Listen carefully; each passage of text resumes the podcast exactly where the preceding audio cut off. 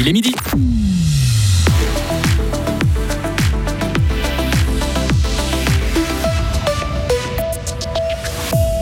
Retrouver collègues, séances, email et pression. Le retour au travail après une maladie n'est pas facile. Un programme veut préparer les entreprises. Protection du climat, la Suisse est dans le ventre mou du classement mondial. Et ils ont vu les Andes, ont traversé des déserts de sable et vont arriver à l'extrême sud de l'Argentine. Tout ça à vélo. Deux fribourgeois vous font voyager en fin de journal. Météo, demain temps gris avec euh, des averses, amélioration pour mercredi. Vincent Douce, bonjour. Bonjour à toutes et à tous. Deux tiers des personnes touchées par le cancer retournent au travail une fois guéries. Cette étape est très importante, mais pas facile à franchir. Pas simple pour l'employé, bien sûr, mais aussi pour l'entreprise qui doit aussi se préparer. Pour aider les entreprises, la Chambre de commerce et d'industrie du canton de Fribourg et la Ligue fribourgeoise contre le cancer s'associent pour une première en Suisse. Chantal Robin est la directrice de la Chambre de commerce et d'industrie du canton de Fribourg. On sait le plus vite possible, le collaborateur peut réintégrer ou peut venir dans l'entreprise, qu'il sait qu'il sera bien accueilli dans des bonnes conditions, que l'employeur aura euh, cherché des solutions de réintroduction au travail, que c'est hyper important. Et puis c'est aussi une opération euh, financièrement, économiquement très importante pour les deux parties, puisque les personnes touchées par la maladie, euh, forcément, pourraient avoir des difficultés de réinsertion si on n'avait pas les capacités dans l'entreprise de pouvoir euh, toujours les remettre au travail, en fait. Les entreprises qui le souhaitent ont donc la possibilité de souscrire à un forfait annuel qui leur permet d'obtenir l'aide de la Ligue fribourgeoise contre le cancer. Les montants des forfaits varient en fonction de la taille de l'entreprise, mais aussi selon l'appui dont elle a besoin. Le numérique accroît les inégalités. C'est la conclusion d'un rapport scientifique réalisé par la Haute École de Travail Social de Fribourg. Il a interrogé plus de 500 professionnels du domaine de l'insertion en Suisse. Les chercheurs recommandent donc de maintenir des lieux d'accueil physique et de ne pas faire du tout numérique, de garantir un accès à du matériel informatique, mais aussi de développer les compétences numériques des personnes qui doivent être réinsérées. C'est le meilleur boucher charcutier de Suisse. Bernard Lima de la boucherie de Prévernoréa en Sarine remporte ce titre pour l'année 2022. C'est le deuxième fribourgeois à recevoir ce prix. Bernard Lima est récompensé pour la qualité de ses produits, mais aussi pour son engagement dans la formation et la relève dans la branche. La Suisse paye cher son rejet de la loi sur le CO2 en 2021.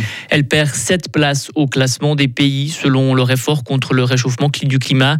Cet indice de performance sur le changement climatique est établi par des ONG environnementales et plusieurs centaines d'experts internationaux. Désormais 22e sur 59 nations, la Suisse est-elle passée parmi les cancres en matière de protection de l'environnement? Écoutez le point de vue de Mathias Schlegel, porte-parole de Greenpeace. Elle est en tout cas sortie de la liste des pays qu'on peut considérer comme étant euh, vraiment progressistes ou qui font vraiment plus d'efforts que d'autres. Elle est maintenant dans une moyenne. Elle ne fait pas encore partie des cancres. Il y a encore beaucoup de pays derrière qui ont des politiques climatiques qui sont encore moins adaptées. Mais ce qui est certain, c'est que depuis des années, la Suisse a une politique climatique qui ne lui permet pas de respecter les objectifs d'1,5 degré de réchauffement global. Avec la, la politique commune de la Suisse, on est plutôt sur un réchauffement à 3 degrés. Et ce, sans compter l'effet qu'ont notre consommation et notre place financière sur les émissions à l'étranger. Ces derniers mois, le Parlement a adopté euh, notamment un contre-projet qui a été qualifié d'ambitieux à l'initiative sur les glaciers.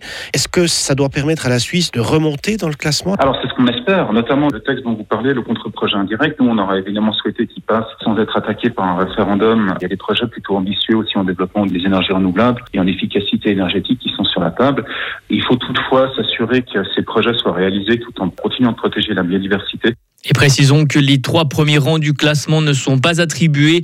Aucun pays ne réalise les efforts nécessaires pour limiter le réchauffement à seulement 1,5 degré. Neuchâtel veut recouvrir ses toits de panneaux solaires. Le canton veut intensifier leur installation sur les bâtiments de l'État. 11 sites prioritaires ont été identifiés.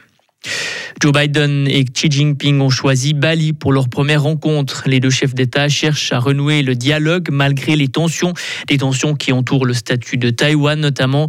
Les présidents américains et chinois se sont serrés la main dans un hôtel. Joe Biden a dit à son homologue chinois espérer pouvoir éviter un conflit entre Pékin et Washington. Le Conseil des droits de l'homme des Nations Unies va tenir une session euh, spéciale sur l'Iran. Il l'a annoncé aujourd'hui et cette session d'urgence devrait avoir lieu le 24 novembre prochain. Cette session sera consacrée à la détérioration de la situation des droits humains en Iran. Le pays est secoué par des semaines de manifestations réprimées dans le sang par les autorités. Voyager de la Suisse à Ushuaïa à la force des mollets. Jérémy Grandjean et Marielle Hauter sont partis de Berne en août 2021. Leur but, aller à vélo jusqu'à Ushuaia, une ville tout au sud de l'Argentine et surnommée le bout du monde. Le couple se trouve actuellement en Patagonie, à 1000 km de leur objectif.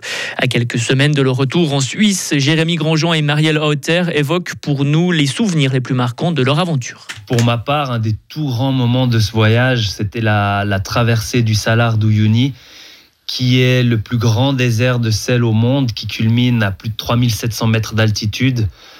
Et de se retrouver là-bas, complètement isolé, au milieu de cette étendue désertique, c'était vraiment comme un accomplissement de pouvoir s'approcher au plus près de la liberté que l'on recherche tellement durant ce, ce, voyage à vélo De ma part, c'était les 300 km qu'on a fait sur le Peru Great Divide, qui est un chemin VTT qui passe par les ondes péruviennes. Et là, on a dû passer par des cols plus hauts que 4800 mètres et on a dû redescendre juste après dans des vallées de 1500 mètres. Et ça, c'est une représentation de nos émotions entre l'émerveillement devant ces paysages somptueux et la dureté de l'effort à vélo. Mais le couple a désormais franchi le seuil impressionnant des 15 000 km en vélo.